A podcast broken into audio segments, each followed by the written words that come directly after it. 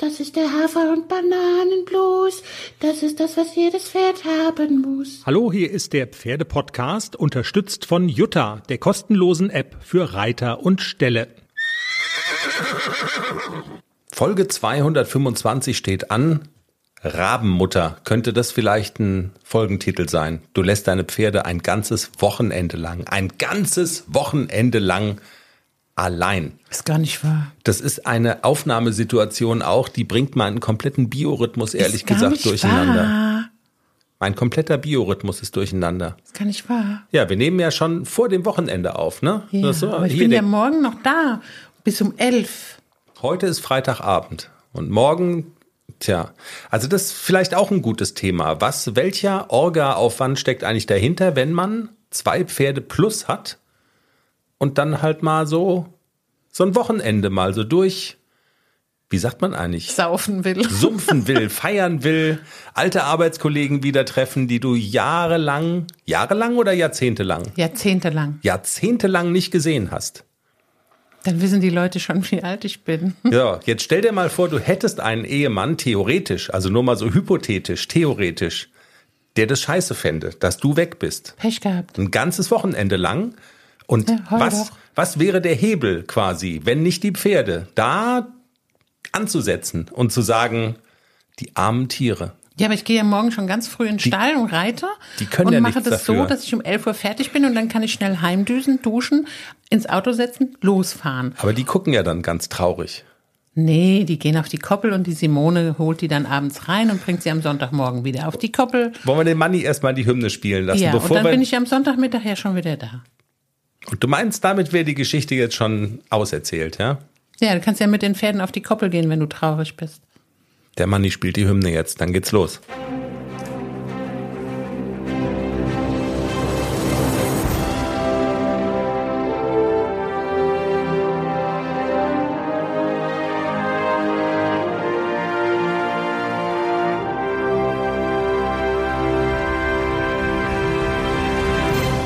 Der Pferdepodcast hier. Jenny, es ist ja auch Teil des Spiels. Man muss ja so ein bisschen so tun, als fände man das alles dramatisch schlimm, um dann doch so ein bisschen auskosten zu können, dass es doch auch schöne Seiten hat, weißt du? Ich weiß schon. Du bist allein zu Hause mit dem Hund. Ist Ja. ja gar nicht so schlecht, ne? Ist gar, also hat auch was. Ich könnte ja wetten, dass du morgen Abend um 8 Uhr auf der Couch sitzt mit deinem iPad, das Hm. hast du ja auf dem Schoß dann zum Gucken. Ja. Und der Kopf ist nach hinten gefallen, der Mund steht offen und es kommen laute Grau- Geräusche aus dir raus. So Gryffalo-Geräusche. Genau, könnte ich ja wetten. Denk dran, der Hund muss auch immer noch mal kacken abends, ne? Jenny, der Pferdepodcast, Folge 225. Wir wollen über deine beiden Tiere reden an einem Wochenende. Ihr habt's gehört, an dem jetzt turniermäßig, aktivitätenmäßig nicht so richtig viel ansteht. Das bedeutet aber natürlich nicht, dass nicht eine intensive Woche hinter dir liegen würde. Und das bedeutet auch nicht, dass nicht eine sehr intensive Woche vor dir liegt. Darüber wollen wir so ein bisschen sprechen. Wir wollen vielleicht auch so ein bisschen drüber sprechen, was macht das Wochenende so pferdemäßig eigentlich mit dir? Ist es schon, also ist es nicht auch so ein Bruch? Weil das machst du ja eigentlich nie. Also eigentlich ist ja Wochenende für dich auch immer wirklich Pferde, oder? Ah, nee. Nee. Also nicht ist okay. Ja, absolut. Okay. Ich hätte jetzt gedacht so, also Aber es ist ja nicht so, dass ich nicht bei den Pferden bin. Also manchmal bin ich ja auch unter der Woche schon so früh im Stall, wenn ich zum Beispiel mittwochs morgens um Viertel vor sieben bei Hubert Cavaletti Stunde habe, bin ich auch um elf Uhr wieder zu Hause. das stimmt natürlich. Hättest du irgendwas reiten können, turniermäßig, theoretisch? Nee, ich glaube, dieses Wochenende wäre auch gar nichts gewesen. Also es fügt sich auch so ein bisschen. ja, schon. Okay. Ich habe natürlich vorher in den Turnierkalender geguckt, bevor es gab ja mehrere Termine zur Auswahl. Alles klar. Und dann habe ich erst in den Turnierkalender geguckt, wann könnte ich denn? Okay, also beim Doodle Termin finden hast du schon mal so, da, da hat dann die FN schon so ein bisschen mitgedudelt und wo ist welches, wo ist welche Veranstaltung. Ich verstehe schon. Wir sprechen über deine Aktivitäten in der zurückliegenden Woche, in der kommenden Woche. Wir sprechen auch, und wir haben es im Teaser schon gesagt, wir haben ein total spannendes Interview. Wir sprechen nämlich mit Benito Weise. Er ist der Erfinder der Brille. durch die du die Welt mit den Augen der Pferde sehen kannst. Ich freue mich schon total drauf. Ist echt ein Interview. Ähm, das macht Spaß, das ist interessant anzuhören. Wie gucken Pferde? Was ist so das Sehvermögen? Und man kann es als Reiterin, als Reiter zum ersten Mal tatsächlich mit eigenen Augen auch selber wahrnehmen, indem man sich die Brille aufsetzt, die Benito Weise erfunden hat. Also großartige Geschichte, aber wir fangen natürlich wie immer an mit deinen beiden Jungpferden, ACDC und Klecks. Unser Podcast, der rote Faden, ist ACDC, dein Haflinger. Wir begleiten ihn vom Pferdekindergarten hin ins große Dressurviereck, hin zu Prüfungen der Klasse S und wenn es denn soweit ist und du startest erfolgreich in S-Dressuren, dann ist theoretisch und eigentlich auch praktisch ist der Podcast fertig, dann ist die Geschichte auserzählt und Feierabend. Da müssen wir uns quasi eine neue Montagsbeschäftigung suchen. Was ich jetzt schon mal so, also der Gedanke, der mir heute beim Joggen kam, Leute, die äh, so gerne auch so ein bisschen Orientierung haben würden und die ja sozusagen die Überschrift kennen, alles klar, bei S ist Feierabend. Jetzt haben wir in der vergangenen Folge erzählt, dass du zum ersten Mal durchaus erfolgreich auch mit ACDC in einer M-Dressur gestartet bist. Und jetzt könnte man auf die Idee kommen, Ach du Scheiße, weißt du, wie, wie bei so einem Serienbingen. Ist ja schon bald aus. Ja, genau, ne? es ist bald aus. Also sind wir schon, sind wir schon in der vorletzten Staffel von zehn oder so. Du hast jetzt, und du weißt, wovon ich spreche. Wir, wir haben jetzt wieder, weil ich eine Serie gucken wollte, die es nur bei einem bestimmten Streamingdienst bist, hast du jetzt ähm, Sex and the City wieder entdeckt, ne? Wie viele Staffeln gibt's da? Oh, weiß ich nicht, sieben, acht? Sehr, ja, viele. Viele, ja. Da, aber ich, aber du weißt dann, wie sich's anfühlt, weil du hast es ja schon mal durchgeatmet alles, wenn man dann, also da, wenn man dann bei Staffel 6 ist und weiß, es gibt nur acht oder so.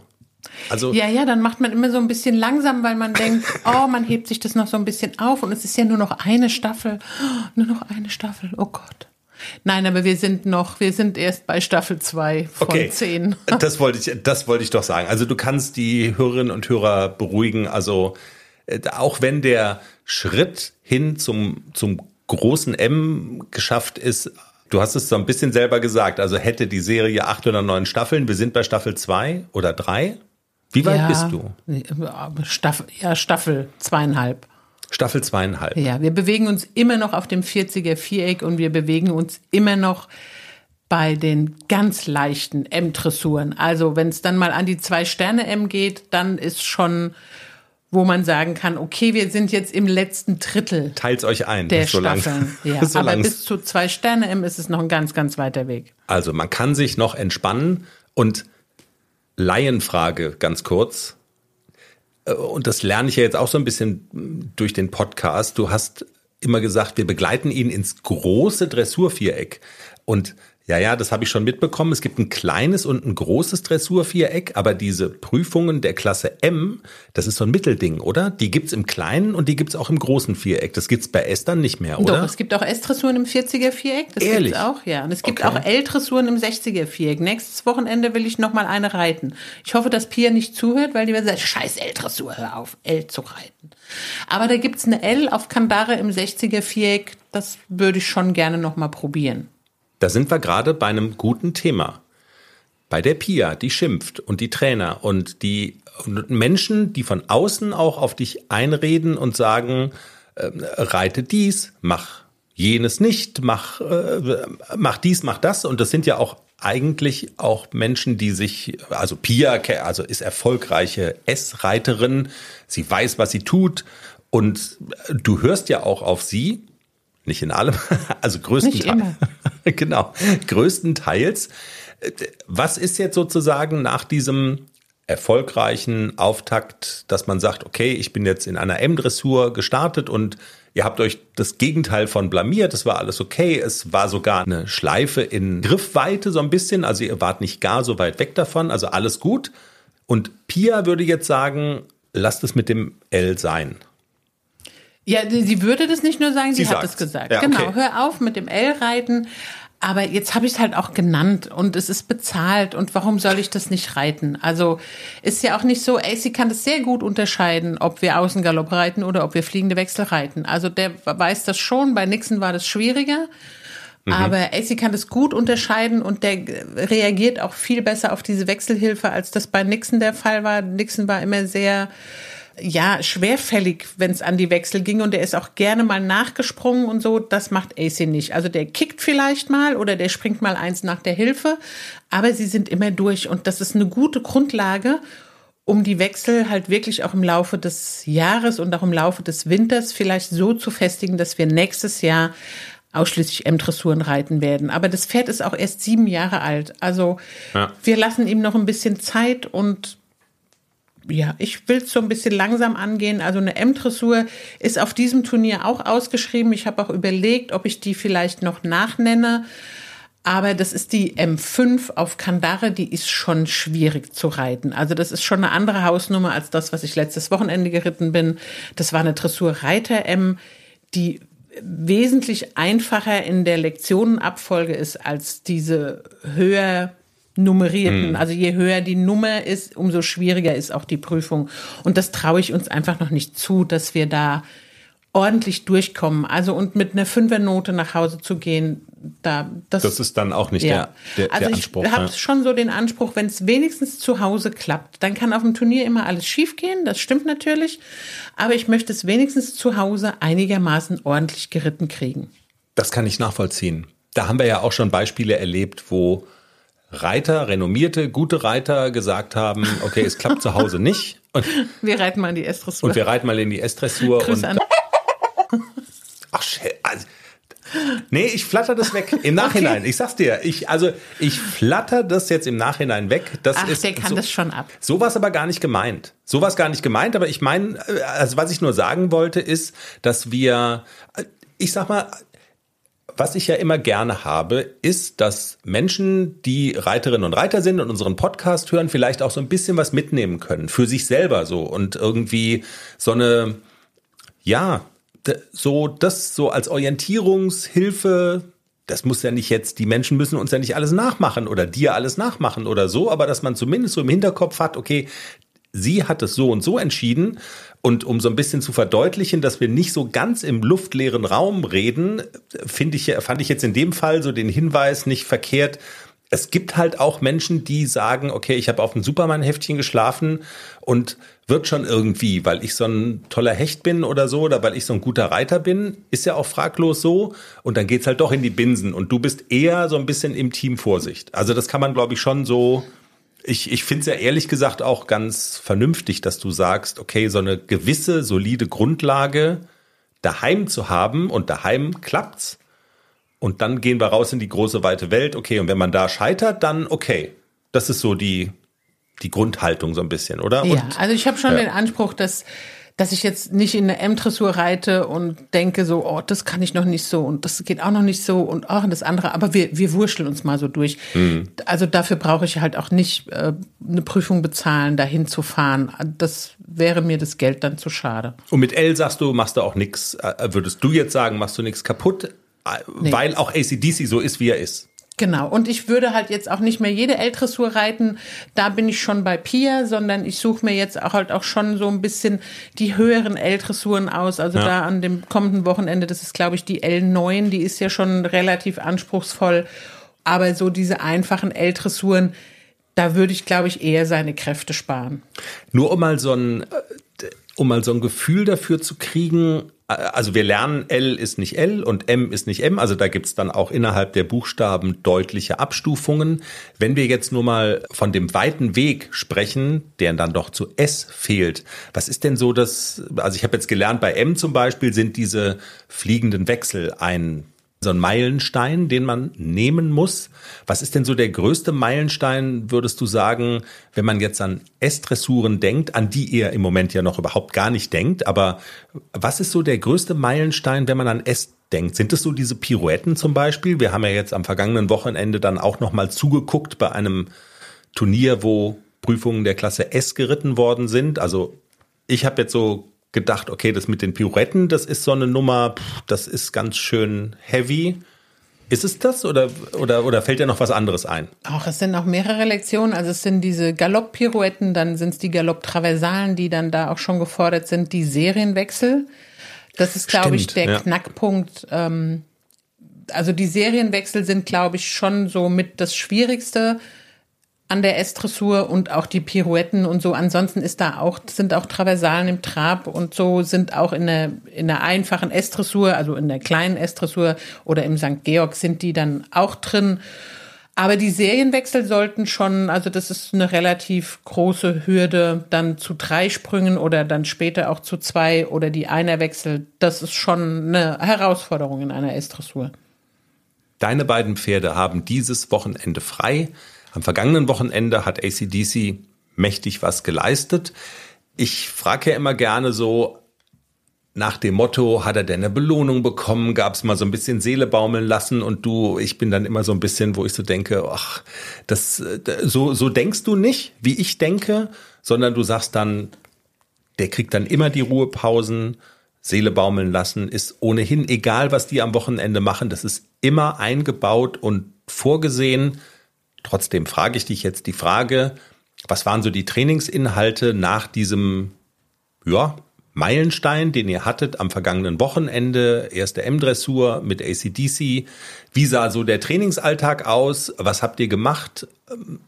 Wiederholt man dann noch manche Dinge oder sagt man dann, komm, jetzt ist irgendwie, das war jetzt cool mit dem M, aber wir schieben das ganz beiseite und das spielt dann gar keine Rolle. Wie hat die letzte Woche so ausgesehen? Also das ist wie immer, nach dem Turnier ist vor dem Turnier. Wir trainieren natürlich weiter. Klexi genauso wie AC. Mhm. Bei Klexi bin ich jetzt wirklich verstärkt daran an der gerade Richtung, dass der zum Beispiel auf der linken Hand fällt der mir immer so ein bisschen auf die innere Schulter und auf der rechten Hand will er sich nicht so richtig stellen und biegen lassen. Und da habe ich jetzt noch mal wirklich meine ganze Disziplin noch mal zusammengepackt und habe noch mal den Herrn Wille noch mal im Gedächtnis und habe jetzt in dieser Woche vermehrt nochmal dieses Training gerade richten. Also was zum Beispiel auch super funktioniert in der Galopparbeit, immer mal wieder in Konterstellung galoppieren, auch auf der gebogenen Linie. Man merkt richtig, wie das Pferd dann auch so mit jedem Galoppsprung auch so ein kleines bisschen weicher wird im Genick, ein bisschen nachgiebiger und ein bisschen, bisschen feiner am Bein wird. Also man muss das aber auch wirklich dann auch mal durchreiten und man muss auch mal eine lange Seite mal gegenhalten, wenn der wirklich so stark wird und sagt, ich will mich da nicht biegen, ich will mich nicht stellen, ich will überhaupt nur gerade galoppieren oder wie, wie ein Zug über die Schienen in die Kurve. Und ich muss da wirklich auch an mir arbeiten, an der Disziplin, dass ich dann auch mal dranbleibe und durchtrainiere und sage, nein, ich möchte jetzt aber, dass du das und das machst. Und das habe ich diese Woche nochmal so vermehrt gemacht, dass ich auch wirklich gerade bei Klecks sehr konsequent auch war und ich habe ihn sich nicht rausmogeln lassen und habe wirklich konsequent auch gefordert, dass er in der Anlehnung bleibt, dass er an meinem Bein bleibt und dass er in die Wendung geht, dass er sich stellen lässt und biegen lässt. Das hat jetzt so heute, so in der letzten Einheit ganz gut funktioniert und man merkt auch, wie er so loslässt und wie er auch den Rücken dann aufmacht und wie er sich dann auch einfach ein bisschen geschmeidiger reiten lässt. Und das hat aber heute auch konkret dazu geführt, dass es richtig, richtig schweißtreibend war. Also du warst heute klitschnass, hast du mir erzählt, ne? Und also ja. es war wirklich so Fitnessstudio und du warst so richtig im Eimer. Also um das auch nochmal deutlich zu machen. Also so äh, sich selber am Riemen reißen, selber diszipliniert sein, bedeutet auch wirklich echt zu ackern auf dem Pferd. So hast du es mir zumindest heute geschildert und es haben dich auch Menschen angesprochen im Stall nach dem Motto, ach du Scheiße, du siehst ja so ein bisschen wie flüssig geduscht, aus. Wie geduscht, ja. ja. ja genau. ja, und es ist auch wirklich, also man, man verfällt ja, man verfällt ja selber ohne Trainer, wenn man so für sich alleine hinreitet, verfällt man ja oft so ein bisschen in diese Faulheit. Jetzt hat der Hund sich geschüttelt. Ja, das ist ja, das gehört dazu. Dass man gerne mal so, ach, reicht schon und passt schon. Ach, Geschüsse gut. Da muss ich selber an mir so ein bisschen arbeiten, dass es eben nicht reicht, geschissen gut, weil dann kriege ich den Klecks vor allem nicht ordentlich geritten. Man muss bei dem wirklich dranbleiben, man muss ihn einrahmen, sowohl mit, den, mit der Hand als auch mit den, mit den Schenkeln, weil er sonst sich wirklich rauswindet wie ein Aal und auch nicht sich auf der Linie halten lässt. Und das ist furchtbar anstrengend, diese Körperspannung zu behalten, die man einfach braucht auf diesem Pferd, weil sonst mhm. ist der so, ich weiß gar nicht, wie ich das erklären soll, aber der ist auch so ein bisschen wie so eine Schlange unter einem, der sich dann so rauswindet. Ja, also äh, ich kann es nicht nachfühlen, jetzt, also wie sich's anfühlt, wenn das so ist, wenn sich ein Pferd unter dir rauswindet wie so ein Aal, aber also den Impuls kann man natürlich total nachvollziehen. Ne? So dieses, ähm, äh, dieser Versuch, Anstrengungen zu vermeiden und vielleicht doch, geht nicht vielleicht doch ein Weg mit einem etwas geringeren Widerstand und so. Also das versteht man doch total, oder? Ja, so. ja, klar. Und der Anstoß kam von unserem lieben Hubert. Wir haben ja mittwochs ganz früh immer Cavaletti-Stunde, bei dem ich, äh, wo ich immer mit dem AC mitreite bei dem Hubert. Mhm. Und auch da, der hat ja auch mitgekriegt, oh, du warst in deiner ersten M, komm, dann arbeiten wir jetzt mal so daran. Und da war auch so die Ansage, du musst den gerade richten und dann muss der da jetzt wirklich mal durch und diese Lektion wirklich auch mal zu Ende reiten und nicht so wischiwaschi, sondern auch wirklich dann verlangen, Jetzt bleibst du an der langen Seite mal auf der Viertellinie und der Arsch geht nicht rein und der bleibt auf der Linie und du springst mal unter deinen Schwerpunkt. Und wir haben ein paar Übungen wirklich gemacht, die, die gut funktioniert haben, zum Beispiel auch im Außengalopp mal zulegen an der langen Seite und ihn wirklich gerade halten, dass er nicht schief wird, dass er auf der Spur bleibt, ohne Anlehnung an die Bande. Das ist ganz schön anstrengend. Aber das hilft. Also das hat gut funktioniert und da hat Hubert wirklich auch den ein oder anderen guten Tipp gegeben. Du hast dich mit Hubert über Dressurthemen also, ausgetauscht und gearbeitet. Das ist ja die Hölle friert zu. Ja. Ich sage ja, wir vertragen uns im Moment eigentlich ganz gut. Ich meckere ja, nicht ja. so viel und er gibt sich Dann auch Mühe, dir, dass er mich nicht über hohe Sprünge jagt. Dann ist er dir gewogen und nimmt sogar zur Kenntnis, dass du M-Dressur, also man, ja, gut. Und also wirklich gut, oder? Weil man nimmt ja gerne was mit. Der hat ja auch Ahnung von dem. von was gibt's denn da zu lachen? Nein, ich, also, ja, ja. Nee, ich bin.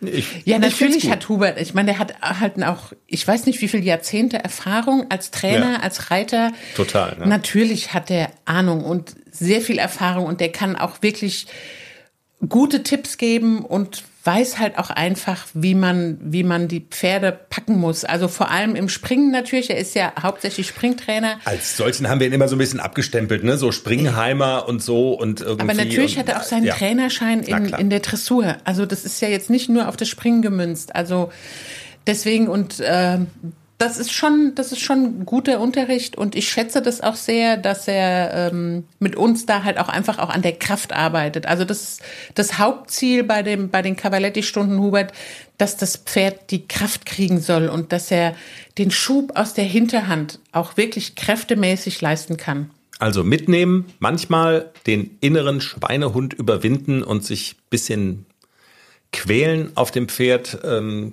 körperlich auch irgendwie das in Kauf nehmen, dass manche Einheiten dann ein bisschen anstrengender sind und man danach dann aussieht wie geduscht, aber es hat dann eben trotzdem was gebracht. Ja, und ich fand es auch heute ganz interessant. Ich hatte komme gerade von der Reitstunde mit der lieben Lara und der habe ich dann auch gesagt, das Pony hat so ein bisschen rumgehirscht und dann habe ich ihr gesagt, sie soll mal so ein bisschen da dranbleiben, auch mal stell ihn mal durch und bleib da mal, bis der den Hals fallen lässt. Lässt du die Hand da mal stehen.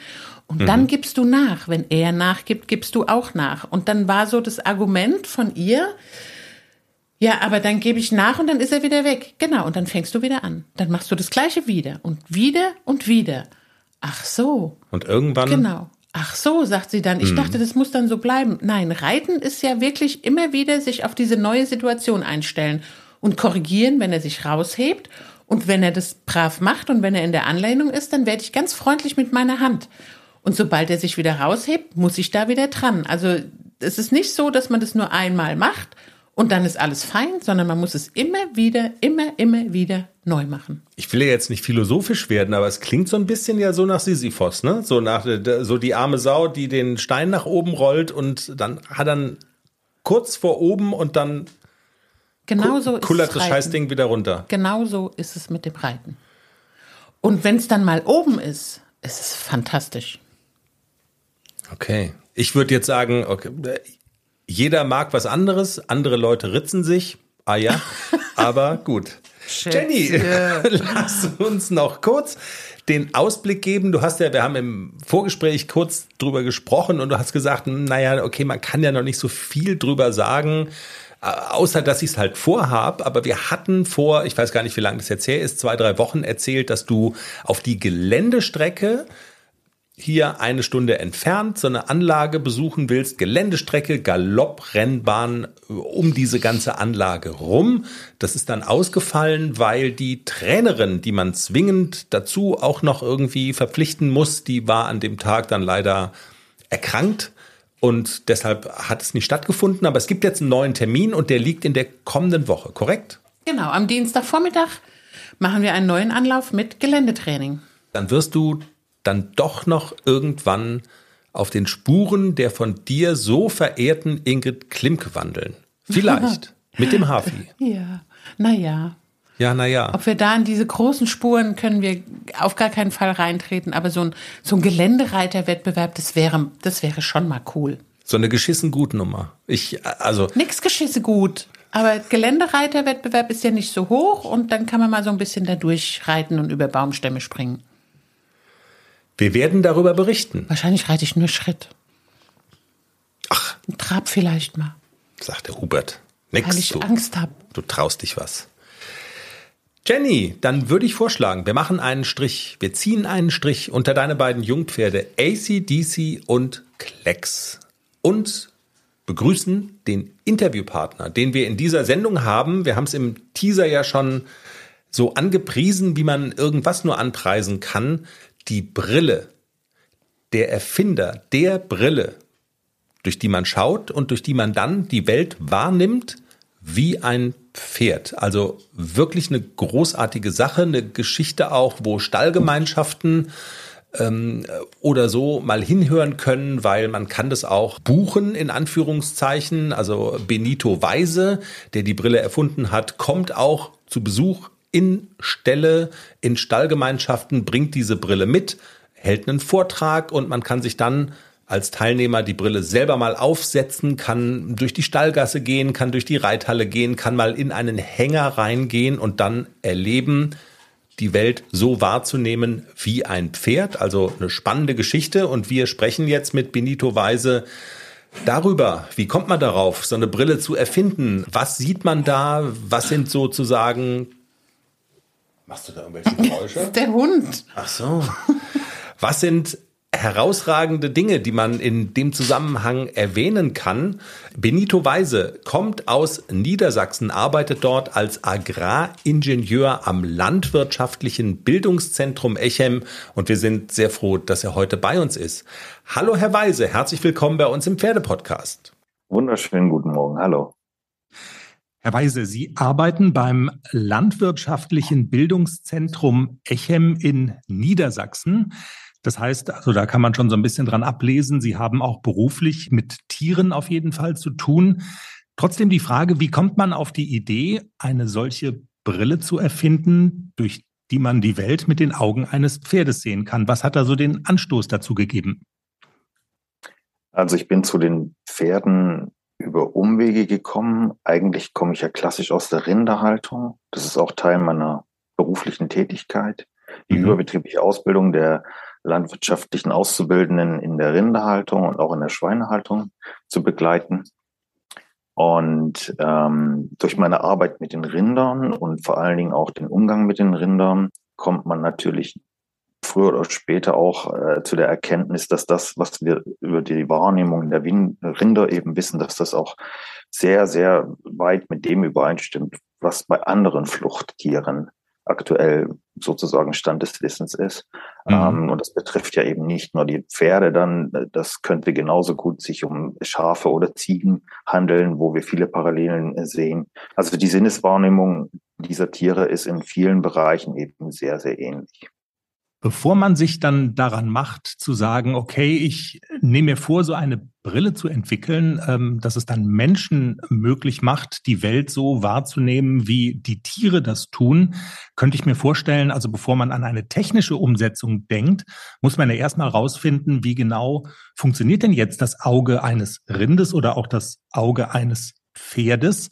Wie hat man sich das vorzustellen? Wie sind Sie da vorgegangen? Man muss ja erstmal quasi sich das Wissen aneignen. Wie nimmt das Pferd, um jetzt bei dem Beispiel zu bleiben, seine Umgebung wahr? Wie geht man da vor?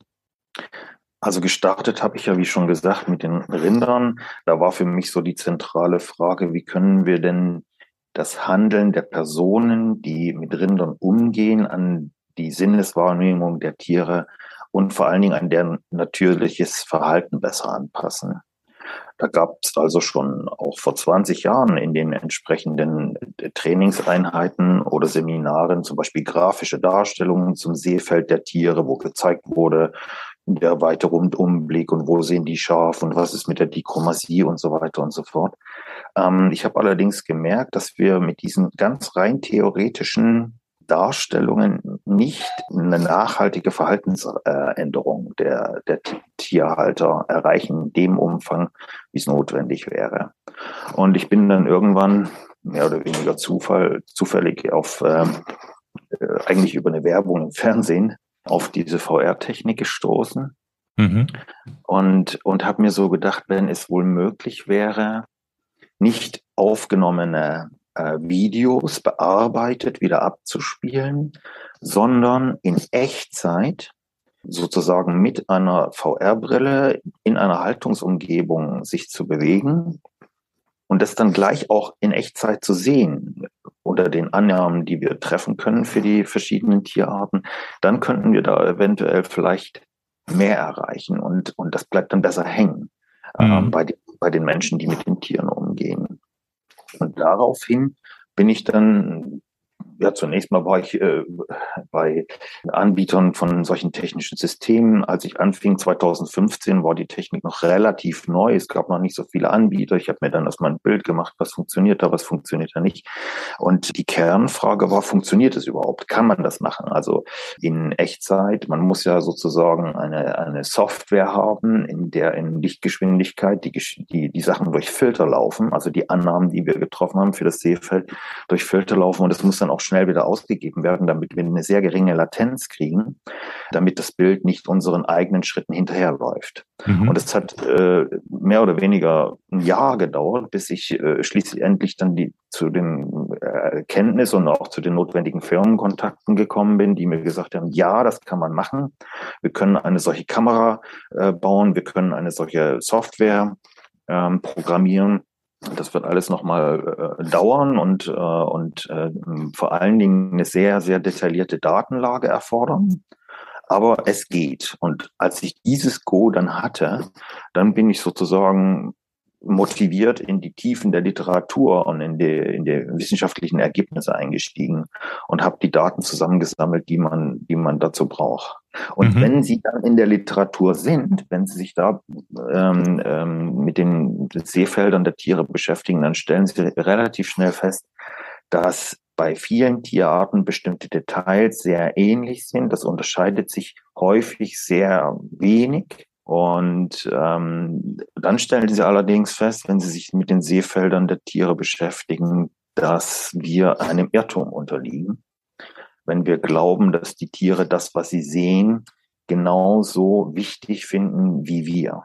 Mhm. Und ähm, das hat eben im Laufe der Zeit dazu geführt, dass ich meine Untersuchungen und, und, und Forschungen, vor allen Dingen meine Literaturanalysen ausbreiten musste, hin zu dem, was die Tiere hören und auch die olfaktorischen ähm, äh, Sinne genauer untersuchen zu dem, was sie riechen, weil das spielt auch bei den Pferden in bestimmten Situationen eine viel größere Rolle als für uns. Wir sind sehr visuelle Tiere. Wir glauben nur das, was wir sehen und wir erschrecken häufig auch nur bei dem, was wir sehen. So, aber bei den Pferden äh, ist es häufig so, und das sehe ich auch, auch zum Beispiel aus den, aus den Berichten, die man nachher lesen kann, zum Beispiel von Unfällen, wo mhm. also irgendwas schiefgegangen ist, dass die Pferde bestimmte Schreckreaktionen gezeigt haben, nicht aufgrund dessen, was sie gesehen haben, sondern auf dessen, was sie gerochen haben und was sie gehört haben.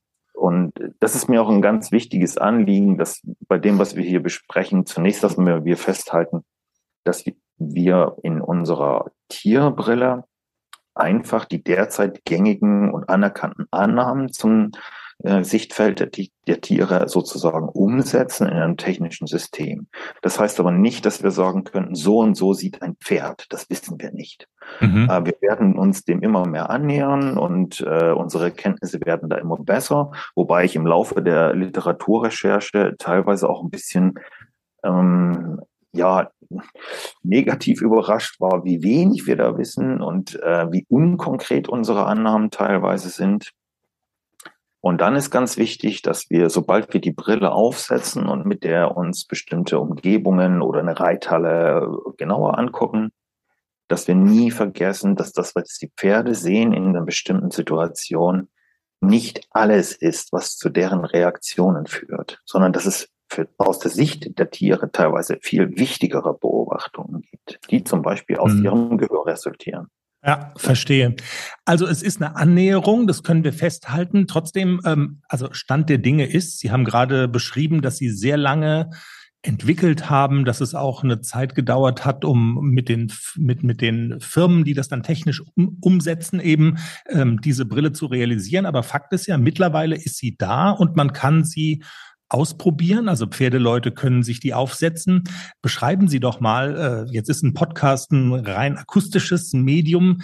Äh, beschreiben Sie doch mal so ein bisschen, wie sieht denn ein Pferd die Welt mit seinen Augen? Also was ist das für ein Erlebnis, wenn man sich zum Beispiel in einer Reithalle, wo irgendwelche Hindernisse stehen oder so, ähm, also so eine typische Reitsportumgebung, wie nimmt man das wahr, wenn man ihre Brille aufhat?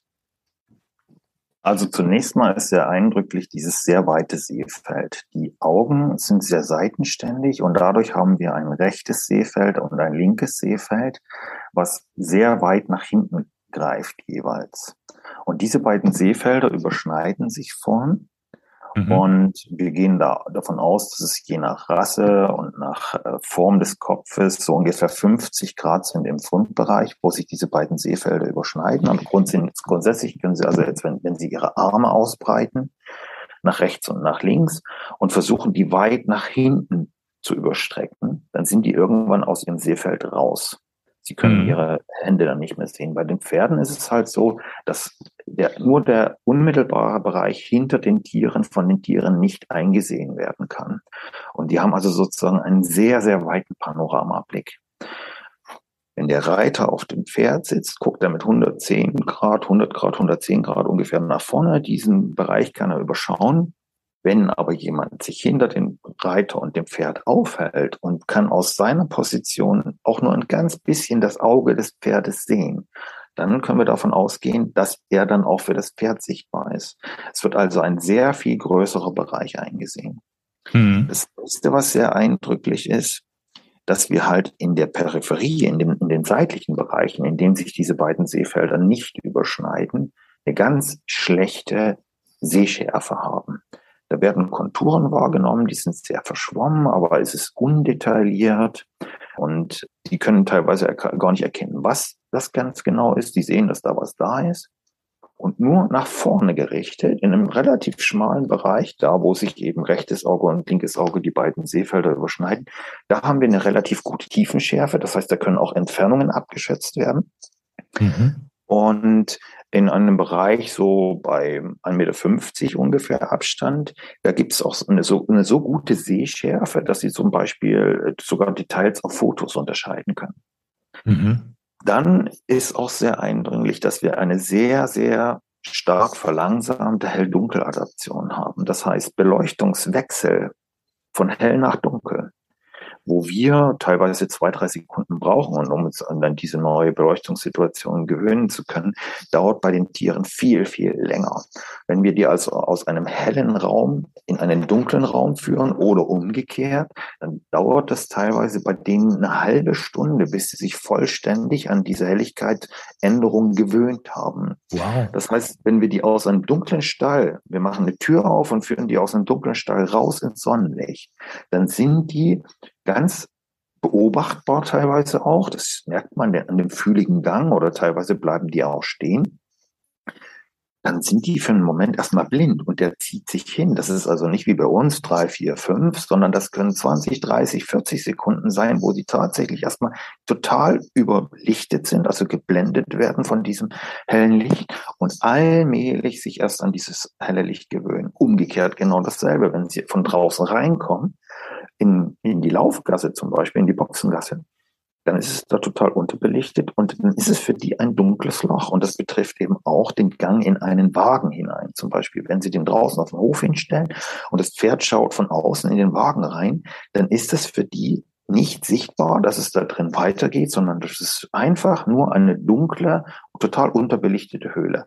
Und die müssen da fühlig rangehen und wenn die Augen in diesen dunklen Bereich reinkommen, dann fangen sie an, sich an diese Unterbelichtung zu gewöhnen. Allmählich werden die Konturen sichtbar, der Boden des Wagens wird sichtbar und dann können die da auch gut auch reingehen.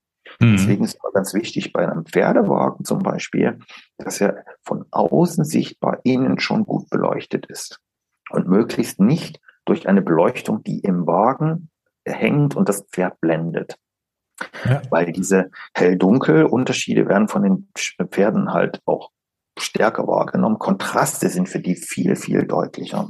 Also die sehen also zum Beispiel, wenn da irgendwo so ein Stück Aluminiumfolie in der Litze hängen geblieben ist, flattert da im Wind und reflektiert da, das ist für die unheimlich störend, weil die das viel besser wahrnehmen als wir. Also hell, hell-dunkel Kontraste werden stärker wahrgenommen.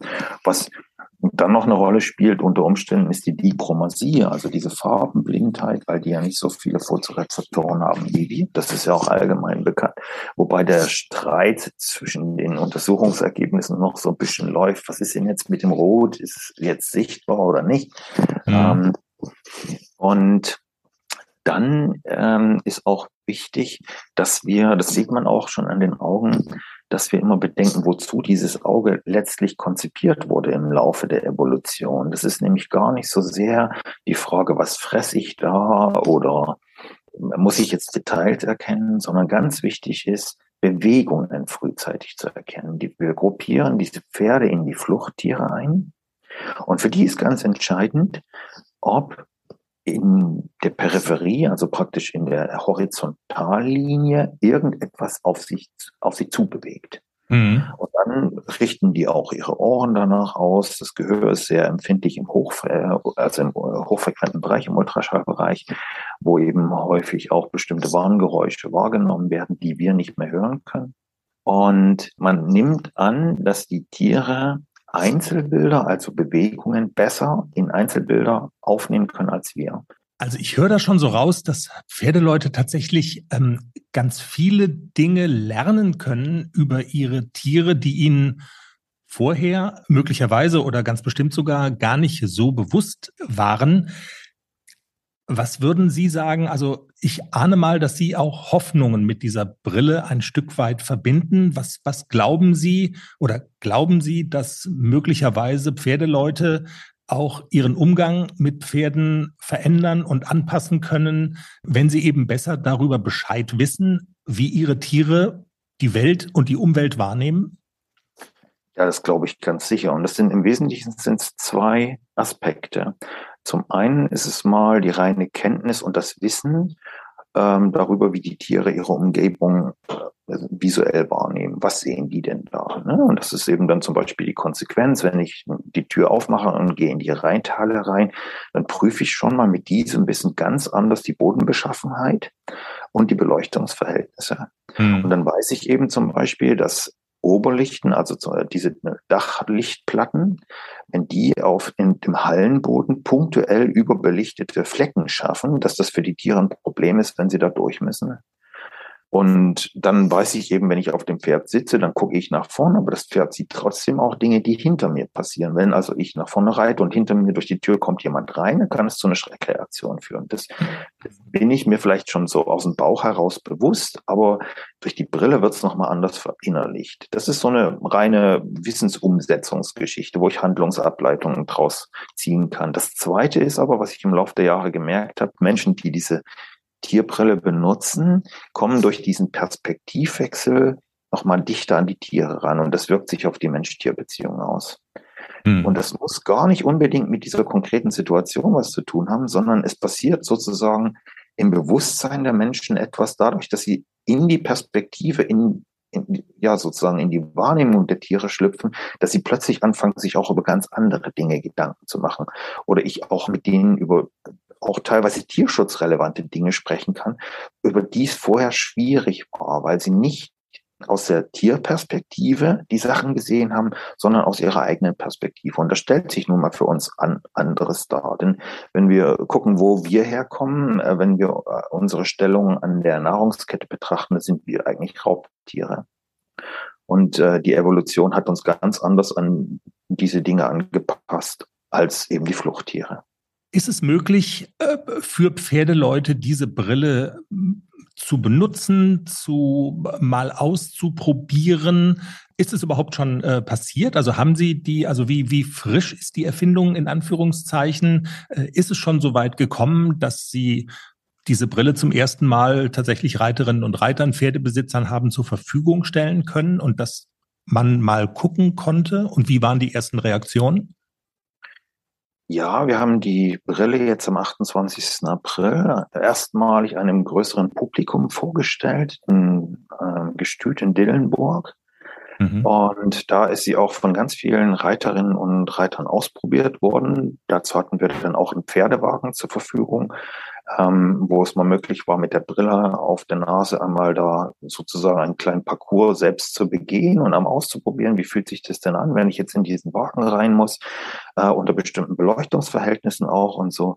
Und da waren die Reaktionen äh, eben äh, so eben, wie ich schon beschrieben habe häufig sind die Dinge ja so aus dem Bauch heraus schon so ein bisschen bekannt und die haben das schon mal gehört und so. Und dann kommt so die Reaktion, ah, das ist aber toll, dass ich das jetzt selbst einmal sehen kann, weil jetzt wird mir doch vieles klar. Das macht ähm, schon einen Unterschied, ne? Das, genau, das ja. macht schon einen Unterschied. Ähm, und ich habe ja auch schon öfters beobachtet, dass die Pferde bei dieser oder bei dieser Situation sich so und so verhalten. Und teilweise habe ich dann auch mir erklären können, vielleicht hängt es mit dem zusammen, was sie sehen. Aber wenn ich das selbst erlebe, da kann ich nochmal ganz konkret für mich eine Handlungsanweisung sozusagen schließen und, und, und bestimmte Dinge auch besser an, an die Wahrnehmung der Tiere anpassen.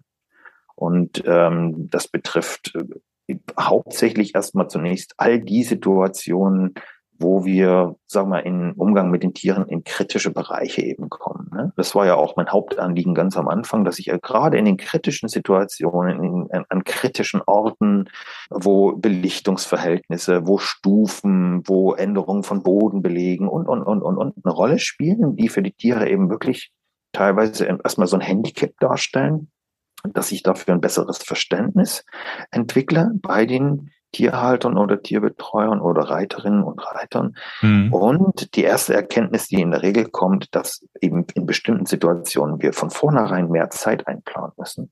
Das kommt ganz schnell. Also das sagen die Nutzer der Brille dann gleich, ah, hier brauchen die Tiere länger Zeit, um das zu erkunden, Vertrauen zu der Situation zu gewinnen ähm, und äh, dann diesen Weg zu gehen.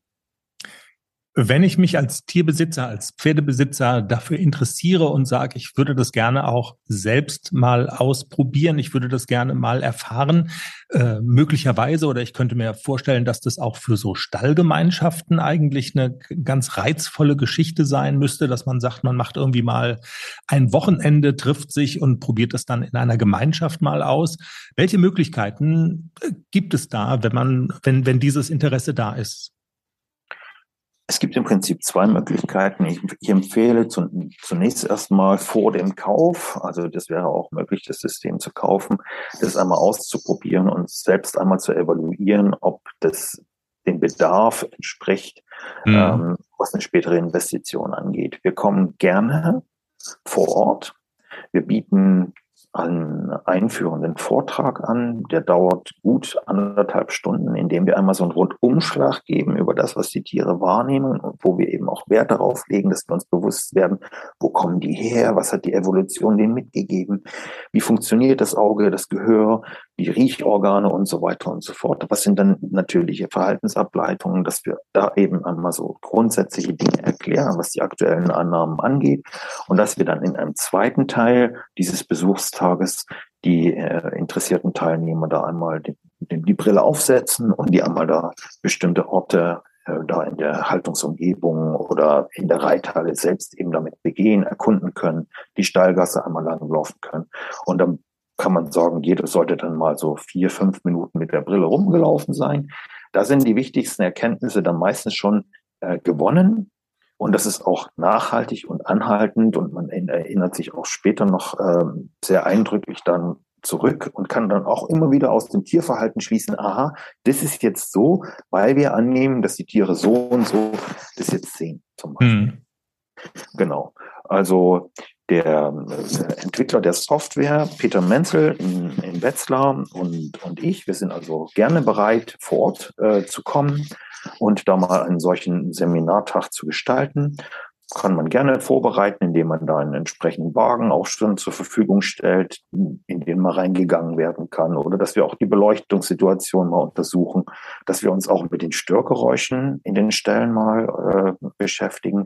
Wir haben also ganz viele potenzielle Störquellen, die uns gerade im Ultraschallbereich nicht bewusst sind, dass wir uns das mal angucken. Mhm. Äh, weil da, wo Strom fließt, haben wir häufig hochfrequente Störgeräusche, die zu aversivem Verhalten führen können, zum Beispiel. Und die zweite Möglichkeit wäre eben, dass wir es tatsächlich kaufen. Das würden wir dann, da würden wir dann aber individuelle Angebote machen. Man müsste dazu kaufen die von uns gebaute Kamera, die kaufen wir also nicht von der Stange, sondern das ist eine tatsächlich individuell dafür hergestellte ähm, zwei Objektivkamera, die also zunächst 360 Grad aufnimmt und die, die wir, wo wir dann die Aufnahmen aber adaptieren dann müsste man sich die Brille beschaffen die, und die entsprechende Software. Die, für die Software gibt es dann auch einen Wartungsvertrag, so dass wir auch die äh, eventuell dann später störenden Microsoft-Updates da gut gewuppt kriegen und so weiter und so fort. Mhm. Dazu gerne Kontakt zu uns aufnehmen und wir unterbreiten da ein individuelles Angebot. Ich empfehle aber vor dem Kauf immer das System einmal selbst auszuprobieren. Wir machen einen Vorortbesuch ähm, und äh, wir sind da ja auch schon im Rinderbereich schon seit ein paar Jahren sehr erfolgreich mit unterwegs. Und in aller Regel reicht es aus, wenn wir dann einmal im Jahr zum Beispiel zu Besuch kommen, so einen Trainingstag veranstalten und in den meisten Fällen, außer bei wirklichen Lehreinrichtungen, die das System täglich oder mehrmals pro Jahr äh, häufig nutzen wollen, da lohnt sich dann unter Umständen ein Kauf. Aber darüber mhm. hinaus würde ich sagen, reicht es, wenn wir vorbeikommen. Herr Weise, haben wir noch irgendwas Wichtiges vergessen? Das ist immer meine letzte Frage weil das fände ich ganz blöd, wenn so ein Gefühl bei Ihnen oder bei, also generell bei unseren Interviewgästen bleibt, äh, so nach dem Motto, Mensch, jetzt reden wir hier eine halbe Stunde, aber irgendwas, was mir besonders am Herzen gelegen hat, ähm, das kam sozusagen nicht vor. Gibt es noch irgendwas, was Sie loswerden wollen und was wir möglicherweise vergessen haben? Ähm, das war ja schon mal ein gutes Gespräch. Ich glaube, wir haben das Wichtigste schon besprochen. Natürlich sind wir mit so einem System und mit, der, mit dem, was wir da rüberbringen wollen, immer auch eine gewisse Kritik ausgesetzt, was die, was die Daten äh, angeht, Quellen, die wir verwenden und die Annahmen, die wir zugrunde gelegt haben. Und da ist, äh, ist mir ganz wichtig, dass, äh, dass die Nutzer der Brille äh, schon uns vertrauen können, dass wir eine seriöse Literaturrecherche zugrunde liegen haben und dass wir unsere Annahmen jeweils immer belegen können. Mhm. Trotzdem bleibt es immer eine Annäherung. Und ähm, ein solches technisches System wird nie in der Lage sein, in die Hirne der Tiere hineinzugucken, sondern wir können einfach nur Aussagen treffen und sagen, wenn es so ist, dass das Tier zum Beispiel so eine Rundumsicht hat, dann würde sich das sehr wahrscheinlich so und so anschauen, zum Beispiel. Mhm. Und wenn so eine Hell-Dunkel-Adaption wirklich so ist, wie wir es annehmen, dann würde das in der Realität so und so aussehen. Das ist mir ganz wichtig. Die Aussage, so sieht eine Kuh oder so sieht ein Pferd, können wir so nicht treffen, weil wir letztlich nicht wissen, was tatsächlich verrechnet wird. Und ganz wichtig ist, wenn wir die Brille aufsetzen, ist das für uns eine total ungewöhnte Perspektive. Wir kennen das so nicht. Die Tiere kommen aber so zur Welt und die sind das so gewöhnt. Also für die ist es jetzt nicht so dieser super mhm. krasse Schock, wenn sie die Brille aufsetzen, wie für uns. Ne? Ja, klar. Und trotzdem können wir daraus ganz wichtige Rückschlüsse ziehen. Und durch dieses Hineinversetzen in die Tiere auch nochmal zu den Tieren eine andere Beziehung aufbauen. Herr Weise, ich danke Ihnen sehr für das Gespräch. Das war total spannend. Ich glaube auch, dass unsere Hörerinnen und Hörer das so empfinden werden. Vielen Dank, dass Sie heute bei uns waren und viel Erfolg mit, mit Ihrer Brille. Herzlichen Dank und viele Grüße an Ihre Hörerschar. Im Pferdepodcast Benito Weise, der Erfinder der Brille, durch die man die Welt mit den Augen eines Pferdes wahrnehmen kann. Und alle Links, wie man Kontakt aufnehmen kann zu Benito Weise, mehr Informationen zu dieser Pferdebrille bei uns auf der Homepage www.derpferdepodcast.com. Das ist die Seite, auf der man ja zu jeder Folge dann immer alle relevanten Links zu der jeweiligen Folge findet. Jenny, haben wir noch irgendwas vergessen?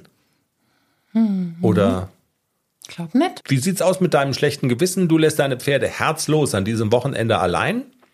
So ist es halt. Ich habe kein schlechtes Gewissen. Ich will dich ja auch nur aufziehen. Du willst ja nur, dass ich ein schlechtes Gewissen habe, dass ich dich alleine lasse. Ja. Ich Ja. bin, ich bin traurig, dass Ja. du, ich bin ganz traurig, wie traurig das doch ist, dass du weg bist. Warte mal. Warte mal, ich spiele noch einen netten Soundeffekt dazu ein. Du hast ja keinen Kopfhörer auf, gell? Ich höre es dann in der Folge. Wir bedanken uns fürs Zuhören. Das war Folge 225 des Pferdepodcasts. Uns hat Spaß gemacht. Wenn es euch auch Spaß gemacht hat, dann empfehlt uns gerne weiter, folgt uns, abonniert den Podcast und wir wünschen euch eine pferdige Zeit. Wir hören uns im Laufe der Woche wieder. Bis dahin. Tschüss. Tschüss.